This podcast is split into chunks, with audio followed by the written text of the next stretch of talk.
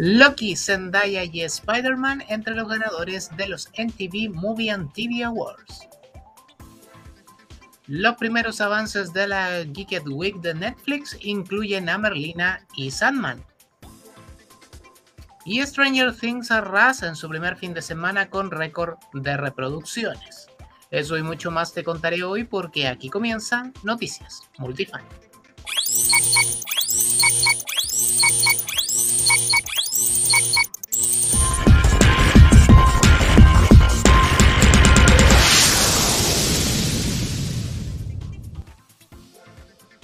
Hola multifanes, bienvenidos a una nueva entrega de Noticias Multifan.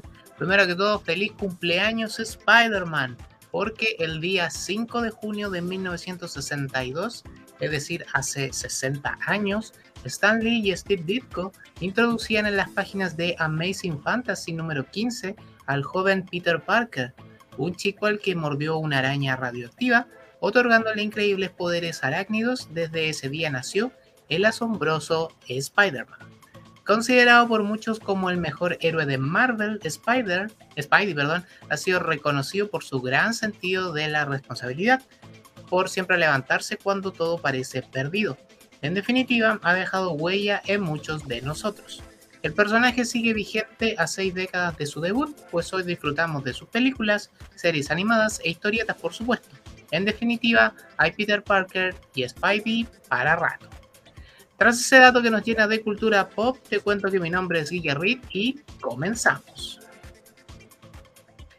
Cambio de poderes para Miss Marvel no tendría relación con Mr. Fantastic. Sana Amanat, productora de Miss Marvel, ha revelado que la eliminación de los poderes de elongación no fueron causados por la similitud de habilidades con Mr. Fantastic. Esto fue lo que dijo. Sinceramente no lo sé, no lo creo quiero decir, desde mi punto de vista, estaba relacionado con el tipo de historia que queríamos contar con Kamala, y no solo la vinculación con otros eventos del UCM, sino también con el sentido de la historia que tiene y la relación con su familia, vinculando los poderes con el pasado familiar. Creo que esa era realmente la idea principal. Además, en TheDirect.com se refirió al momento temporal en que transcurre esta serie, en lo que corresponde a la fase 4 del UCM Siento que son uno o dos años después de Avengers Endgame, algo así. En realidad no recuerdo específicamente, pero tenemos eso en nuestra línea de tiempo. Miss Marvel estrena este miércoles 8 de junio por Disney Plus y la comentaremos un día después en Los Cuatro Fanáticos de Multifan. Te cuento los ganadores de los MTV Movie and TV Awards 2022. Este domingo 5 de junio, la cadena de televisión NTV presentó a los ganadores de los premios NTV Movie and TV Awards del 2022. Tal como dice su nombre, galardona las mejores producciones de la televisión y de la pantalla grande. Entre los ganadores destacaron Spider-Man No Way Home de Sony, Loki de Disney Plus y Euphoria de HBO Max. Aquí te detallo quiénes se llevaron el premio en las categorías más importantes. Mejor equipo en una serie o película, Loki, Tom Hiddleston, Sofía Di Martino y Owen Wilson vencieron, por ejemplo, a los tres Spider-Man. La mejor pelea fue para Casey vs. Maddie en Euphoria, dejando en el camino a Black Widow contra las viudas y la pelea del bus en Shang-Chi. Sofía Di Martino, por su parte, se llevó el premio como mejor actuación nueva en su papel de Sylvie en Loki, venciendo a Jung Ho Yeon del Juego del Calamar y Ariana DeBose de The West Side Story. La mejor actuación de comedia fue para Ryan Reynolds por su protagónico en Free Guy. Se lo adjudicó por sobre John Cena como Peacemaker. La categoría Mejor Héroe se la llevó Scarlett Johansson por su papel de Brad Widow, venciendo a Oscar Isaac, Simon Liu, Tom Holland e inclusive a Daniel Craig. En una de las categorías icono de MTV, el mejor beso fue para Puppies and the Snake por Jackass Forever, echando por la borda el que se dieron Robert Pattinson y Zoe Kravitz en The Batman, o el de Tom Holland y Zendaya en Spider-Man No Way Home. El mejor villano fue para Daniel Radcliffe por su personaje en The Lost City, quien encarnó en su niñez a Harry Potter, hoy se impuso ante el Duende Verde de Willem Dafoe en Spider-Man. La mejor actuación en un programa fue para Zendaya por Euphoria, mientras que la misma categoría pero en una película fue para Tom Holland por Spider-Man No Way Home. El mejor programa fue para Euphoria de HBO Max, imponiéndose ante Squid Game de Netflix y Loki de Disney Plus. Finalmente, entre quienes postulaban a mejor película estaban Dune, Shang-Chi, Scream, The Adam Project y The Batman, pero el ganador fue finalmente Spider-Man No Way Home de Sony. Primer avance y fecha de estreno para la secuela, no, para la precuela de los Juegos del Hambre. La semana pasada te contábamos que la actriz Rachel Zegler había sido contratada para ser parte de esta secuela y precisamente durante la ceremonia de los premios en TV se liberó este primer teaser. Esto decía el avance, estás invitado a regresar a los juegos. En 2023 el mundo descubrirá quién es un ruiseñor y quién es una serpiente. Nos dice el avance mientras se muestra un increíble montaje de animación 3D con un árbol que se va volviendo dorado y en el que acaban apareciendo las figuras del ruiseñor y la serpiente. La nueva cinta se llamará The, Hunger Games, The Ballad of Songbirds and Snakes y se estrenará el 17 de noviembre del 2023. Actualizamos las taquillas de las películas más importantes del año. A cuatro semanas de su estreno mundial, Doctor Strange en el multiverso de la locura suma en taquilla nacional, es decir, Estados Unidos, 388.7 millones de dólares y en taquilla mundial 909.4 millones de dólares. A propósito, se anunció que el próximo 22 de junio, la más reciente cinta del UCM arribará a Disney Plus. Tras dos semanas de su estreno, Top Gun Maverick alcanzó en taquilla nacional 291.6 millones y en mundial 548.6 millones de billetes verdes. Esta semana se suma Morbius. Sí, porque aunque parezca un chiste malo, la película fue reestrenada en más de mil salas estadounidenses y sumó en taquilla nacional 73.6 millones de dólares, nada muy diferente a lo que notó la primera vez que pasó por las salas de cines. El anime Kakegurui Twin liberó su primer teaser. Se publicó el primer video promocional para la adaptación al anime del manga spin-off Kakegurui Twin. En este adelanto se puede escuchar el tema de apertura Queen's Bluff, interpretado por la unidad Iris. Así escribe Netflix a la serie. Kakegurui Twins cuentan las hazañas de Meri Saotome en el juego, un año antes de que Yumeko Yabami se transfiriera a su escuela. Además, se reveló que esta obra se distribuirá en exclusiva a nivel mundial a partir del 4 de agosto en la plataforma de Netflix. Póster oficial para Ian Root y fecha de estreno. La serie contará historias de Baby Groot mientras crecía y se metía en algunos problemas. Este domingo se liberó este póster a todo color con Groot ahí disfrutando la vida. Ante esto, el director de Guardianes de la Galaxia, James Gunn, salió a aclarar que esta producción no es canon de su saga de películas. La serie de cortos animados de Baby Groot se estrenará el 10 de agosto en Disney Plus. A propósito, la actriz Daniela Melchior se une al elenco de Guardianes de la Galaxia Volumen 3. Según reportó comicbookmovie.com, el rol de la actriz será pequeño. A pesar de ello, algunos empezaron a especular de que sería Moondragon, quien en los cómics es la hija de Drax, pero James Gunn dijo que la actriz no será ese personaje. Oriunda de Portugal, Melchior es quien interpretó a Ratcatcher 2 en el Escuadrón Suicida del 2021 y encantó a los fans en su papel de la competencia, así que por eso también despierta tantas expectativas en lo que podría conseguir ingresando al UCM. Guardianes de la Galaxia Volumen 3 se estrenará el 5 de mayo del 2023. Inédito concierto con orquesta con las bandas sonoras de películas DC Comic Book Research ha anunciado de forma exclusiva el evento DC Concert, que consistirá en una serie de conciertos con orquesta que interpretará la partitura de las películas de DC Comics mientras se proyectan. La iniciativa de alcance internacional permitirá a los fans ver las películas con una orquesta en directo tocando durante la proyección de las mismas. Las películas que tendrán esta proyección incluyen a Batman de 1989, Liga de la Justicia del 2017, The Batman del 2002, y futuras entregas como Black Adam, Shazam, La Furia de los Dioses, Aquaman y El Reino Perdido y The Flash. La nota no incluye los lugares, fechas ni países incluidos en esta gira internacional, pero aseguran que estos datos se anunciarán a final de este año.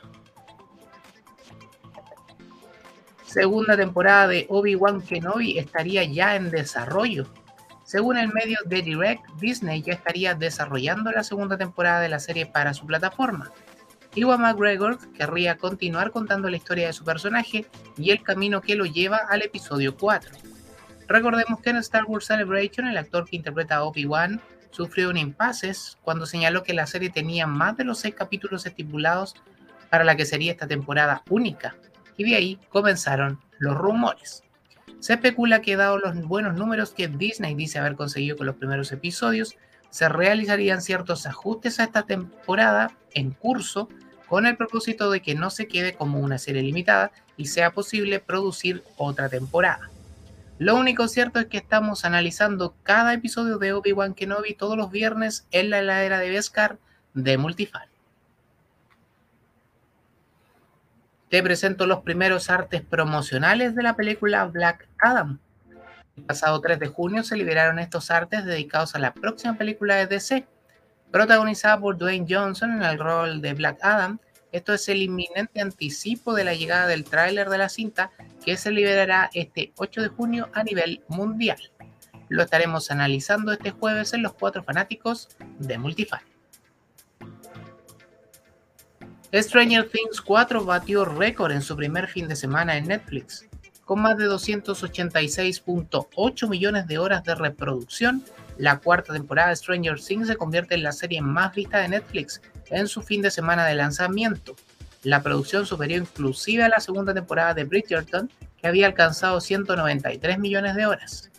Por cierto, fuera poco, a 37 años de su lanzamiento, la canción Running Up That Hill de la cantante Kate Bush vuelve a conquistar miles de oídos al escalar las primeras posiciones de las plataformas musicales más importantes del mundo. Todo esto después del episodio 4 de la nueva temporada de Stranger Things, en la cual Max se acerca a su muerte mientras lucha por escapar y ve pasar frente a ella flashback de sus momentos felices. La canción que le salvó la vida al personaje de Sadie Sink en la serie de Netflix alcanzó el número uno en iTunes de Apple y el número 2 en la lista estadounidense de Spotify desde el estreno. Stranger Things 4 volverá en julio con sus dos episodios finales de larga duración. El último precisamente se extenderá por nada más ni nada menos que 2 horas y 19 minutos. The Flash ha sido bien recibida en su más reciente función de prueba. Un reporte de Variety aseguró que la película de The Flash ha sido extraordinariamente bien recibida por el público que la vio durante meses recientes en exhibiciones de prueba. El portal notó que esta recepción positiva apuntó a que la película estelarizada digo, por Ezra Miller es una que ha complacido al público y podría ser un éxito en la taquilla. Las fuentes de Variety también revelaron que Warner Bros. Pictures planea apoyar a la próxima cinta como una gran producción, destacando la participación de Ezra Miller a pesar de las noticias de los arrestos del actor en Hawái en los meses pasados. Variety destacó que Warner Bros. Pictures continúa entusiasta por la película y que el estudio cree que es uno de sus esfuerzos cinematográficos de DC Comics más fuertes hasta la fecha. The Flash llegará a las salas de cine en junio del 2023. La actriz que interpretó a Dora la Exploradora se une al cast de Madame Web.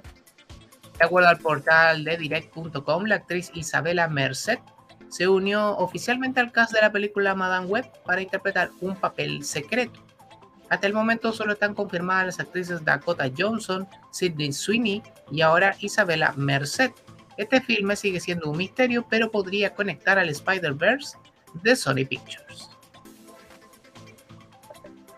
¿De qué trataría la segunda temporada de Loki?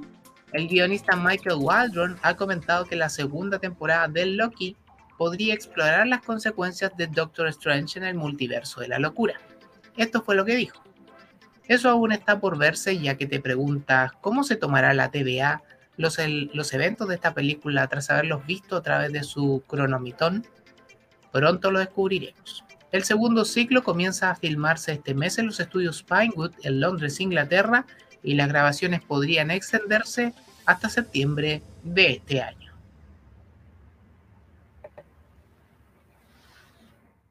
Se presentó también el primer tráiler de Pinocchio y generó reclamos racistas.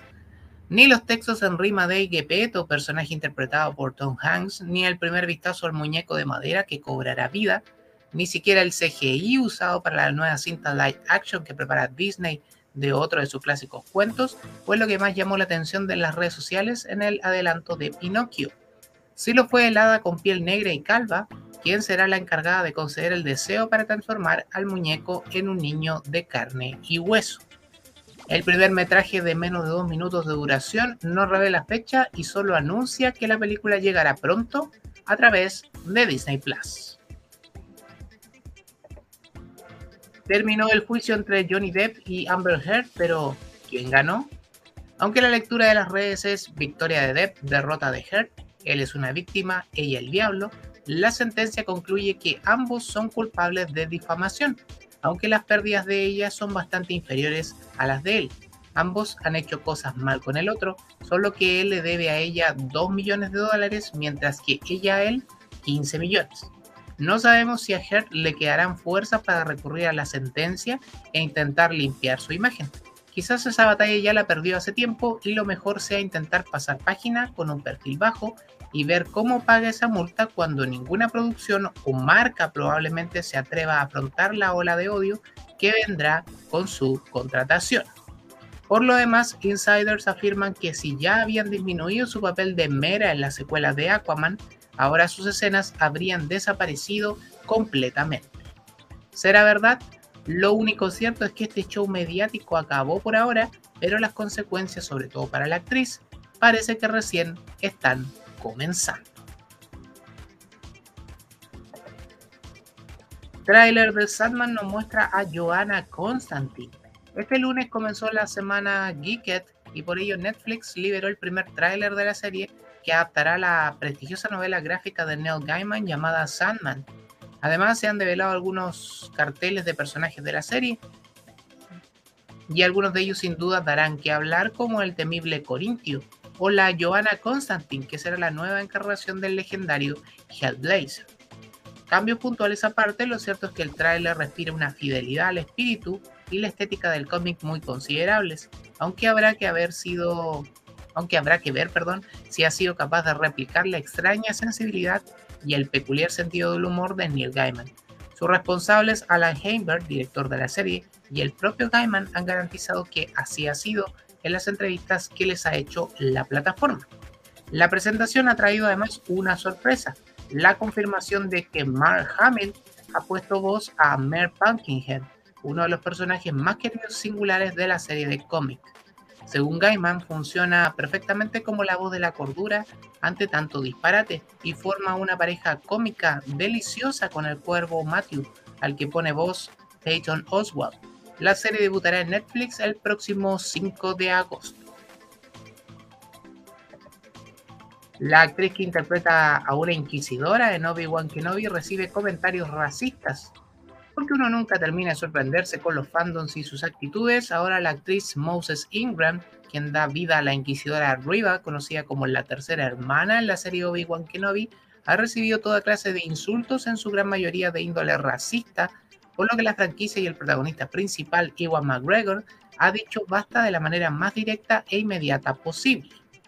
Con un video con McGregor subido a la cuenta oficial de Star Wars en las redes sociales, se ha avisado de que no se tolerarán estos comportamientos ni un solo segundo más.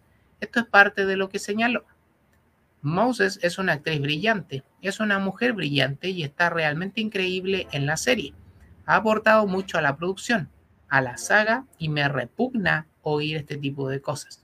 Como productor y actor principal quiero apoyar a Moses. Todos amamos a Moses y si le estás enviando mensajes de acoso, no eres un fan de Star Wars para mí. No hay lugar para el racismo en este mundo y estoy totalmente de acuerdo con Moses. El viernes pasado en la heladera de Beskar analizamos este tema antes de comentar el capítulo 3 de Obi-Wan Kenobi, En el panel concluimos, por ejemplo, que en realidad el acoso viene porque Moses es una mujer. Con un hombre en el papel, seguramente el acoso también hubiese existido, pero se ha incrementado por un tema de género. Te dejo aquí arriba el link a ese episodio de debate junto al panel galáctico. Obi-Wan Kenobi sigue estrenándose cada miércoles a través de Disney Plus. Primer vistazo a Merlina, protagonista de la serie Wednesday para Netflix. La semana Geeked sigue liberando contenidos. Ahora la plataforma de la N Roja compartió la primera imagen de Jenna Ortega para la serie Wednesday, la nueva versión de The Addams Family que prepara Tim Burton para Netflix. Además de la imagen se liberó un teaser donde aparece la actriz arreglando sus trenzas y cuando ya está en primer plano se ajusta el cuello blanco de su clásico atuendo. Además, Dedos aparece para juntos chasquear los dedos. La retorcida nueva serie, como se autodenomina, solo dice que se estrenará próximamente. Actrices de Hunter x Hunter reaccionan al esperado regreso del manga anunciado por su autor. Una cuenta anónima que se cree pertenece a Yoshihiro Togashi publicó una foto de algunos borradores y revolucionó las redes sociales hace varios días por un inminente regreso de su manga Hunter x Hunter, que volvería de su pausa actual con cuatro nuevos capítulos por ahora, hasta que se anuncie de manera oficial. Sin embargo, las esperanzas de los fanáticos renacieron cuando Yusuke Murata, a cargo del manga One Punch Man, confirmó que la cuenta pertenece al autor. Después del comentado tweet, las actrices japonesas protagonistas de la versión del anime del 2011 Megumi Han, voz de Gon, y Marilla Ise, voz de Killua, se dirigieron a la misma red social para publicar imágenes del manga de sus respectivos personajes emocionados, incluidos signos de exclamación y emoticones llorando. Sin embargo, ninguna de las actrices dijo nada concluyente sobre el retorno de la obra, pero parece que están tan emocionados por el regreso del manga como toda la comunidad de fans. Además, actualizando aún más la información, este lunes el autor ha señalado en esta cuenta de Twitter que ha acabado otro capítulo de la obra. Recordemos que el manga ha estado en pausa desde noviembre del 2018 y a casi cuatro años de aquel hiatus, este año podría retomarse la historia de Gon y Killua. Y así le ponemos punto final a esta nueva entrega de Noticias Multifan. Síguenos en nuestras redes sociales como arroba multifanchile y a mí en Instagram como Guillarrick.